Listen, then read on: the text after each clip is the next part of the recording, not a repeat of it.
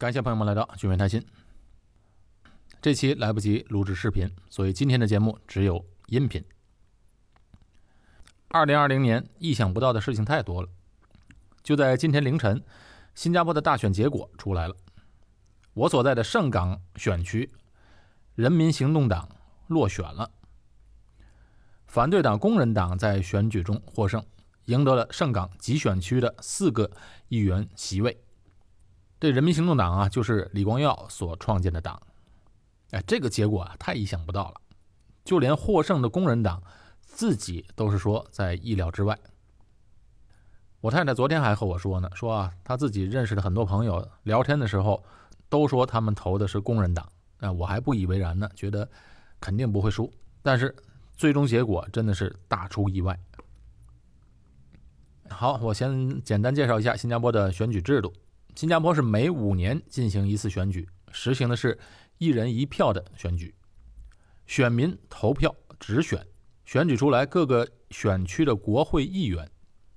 那在全国三十一个选区中，一共有九十三个国会议员的席位。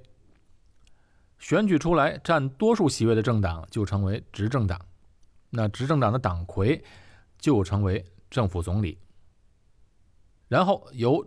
总理推荐内阁部长和部长首长，经总统任命后组成内阁与政府。政府对议会负责，议会和总统就构成了完整的新加坡的立法机构。那新加坡建国以来呢，每次的大选都是由人民行动党获得压倒性的胜利，一直都由人民行动党执政。这一点就让一些人认为新加坡是一个一党制的国家，其实不是的。政府都是由选民投票选出来的，只是说这么多年反对党的势力都比较弱。这次的大选结果，在九十三个国会议席中啊，人民行动党获得了八十三个席位，反对党工人党获得了十个席位。那虽然人民行动党在国会中有绝对的优势。但反对党获得了十个席位，这是在历史上到目前为止的最高纪录。选区呢，就分为了集选区和单选区。那这两个有什么区别呢？单选区的面积啊比较小，它是由一位国会议员担当，竞选时各政党只能派一名竞选者参选，单打独斗。而集选区的面积大，竞选者呢，他都是组团儿，团队对团队的竞选。比如我现在住的盛港选区啊，这一次的选举是最激烈的选区。这个选区有四个国会议席，那人民行动党和工人党就各派了四位参选人。人民行动党啊，这一次来的是势在必得。因为他的四人团队中有三名是部长级别的，工人党派出的呢都是缺乏竞选经验的竞选者。其中除了这次大选的黑马林志伟之外，他在一场啊电视公开竞选辩论中成名。除了他之外，另外三人的履历都没有那么亮眼，而且最年轻的才仅仅只有二十六岁。哎，可是万万没想到的是。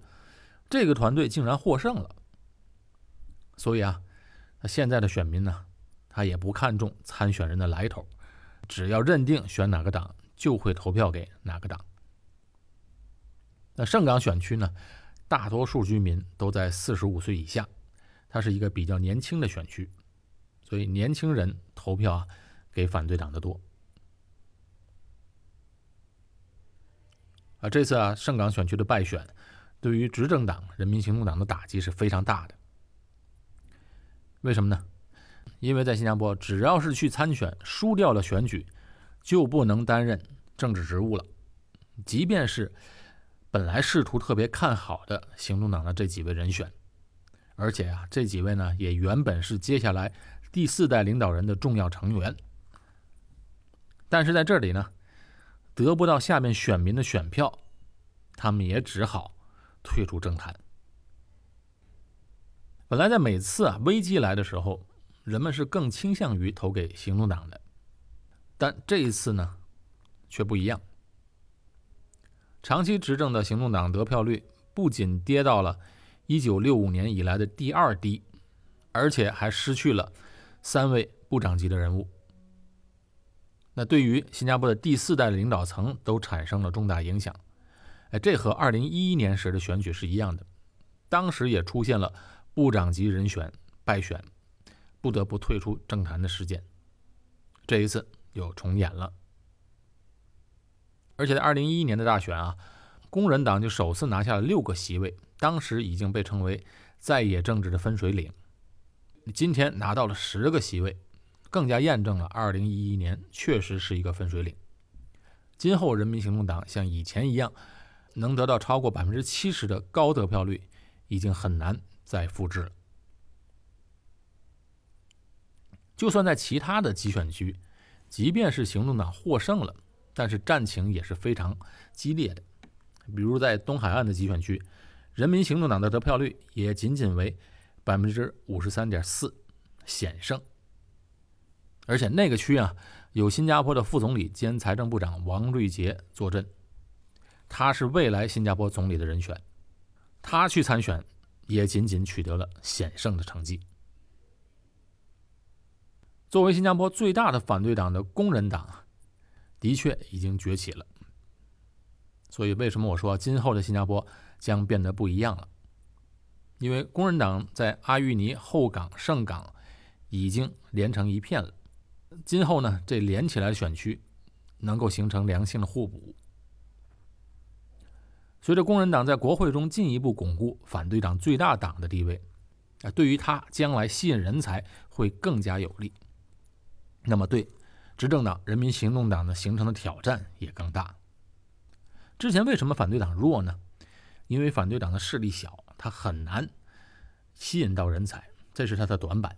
但今后人才可能对于反对党，尤其是工人党来说，应该不是问题了。那再过一两届大选呢？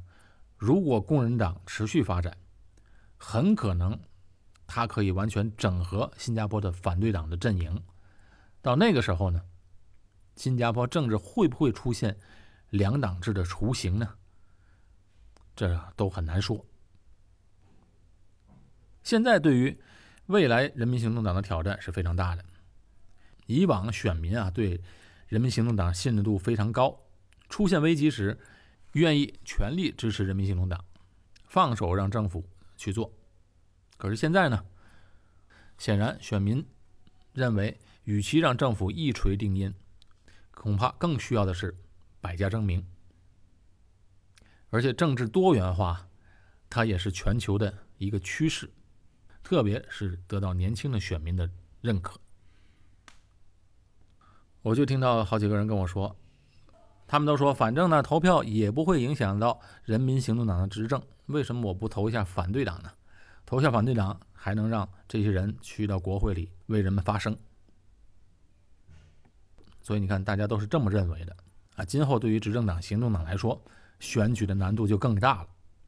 哎，就拿盛港选区来说，你说下一届的选举，对于行动党是派比较普通的竞选人来呢，还是派部长级别的人来呢？那派普通的就更没有胜算。可是如果派部长级别的竞选人，万一输了呢？输了就会让部长。的政治前途终结。就算派部长级的人来，那派谁来也是个问题。现在呢，反对党在国会中的席位虽然增加了，但是呢，比例还不多，对执政党推行的政策不可能反制，但影响肯定是有的。特别在一些课题上，比如一些敏感的课题，人口政策啊、移民政策。慢慢的，我估计都会收紧。以前行动党经常说，他们希望推行一些对国家长期有好处但并不受欢迎的政策。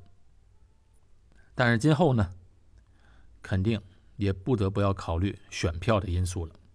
毕竟，每隔五年都要经过大选的考验。总体来说啊。反对党议席的增多，对新加坡来说，它并不是坏事。健全的民主制度啊，对国家长期发展它总是有好处的。就像反对党的黑马人物林志伟所说的：“要解决难题啊，唯有进行健康和积极的辩论，以及坦诚的探讨解决方式。”他说：“目前没有这样的辩论，因为国会中啊没有足够的反对党的声音，所以他希望在选民的帮助下改变这一切。那在国会中有不同的声音，那总是好的。那李显龙总理啊，他也说过，如果执政党没有得到绝大多数的支持，但是选民的不满声音被听到了，接下来政府可以认真处理。”那这个国家呢，它就不会分裂。只要新加坡人有共同的理念，不论是怎样的结果，都是好结果。这次的竞选呢，也看到了，不论是执政党还是反对党，尤其是工人党，都表现出了良好的风度。如果在未来新加坡的竞选能够继续保持这样理智平和、互相尊重，而不像其他一些国家。两党竞选形成了恶斗、内耗，那新加坡的未来还是非常美好的。好，这期节目到这里结束，我是高俊伟，在新加坡，我们下期节目再见。